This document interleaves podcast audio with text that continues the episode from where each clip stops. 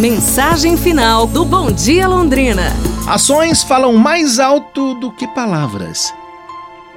Quando a filha de Carlos tinha alguns meses de vida apenas, ele comprou o seu primeiro sapatinho. Quando ele tentou calçá-lo no bebê, notou que seus pezinhos eram ligeiramente voltados para dentro.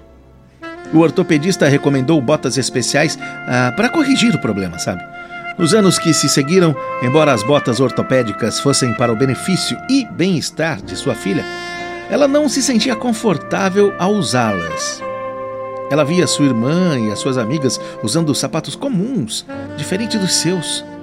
Carlos pensou em como poderia fazer para convencer sua filha da importância de usar aquelas botas especiais pelo tempo indicado pelo médico. Então, ele teve um pensamento. O professor é o modelo do aluno.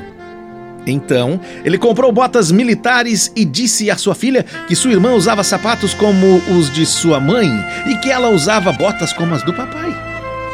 Ele passou a usar botas sempre que possível e sua filha nunca mais hesitou em usar as suas.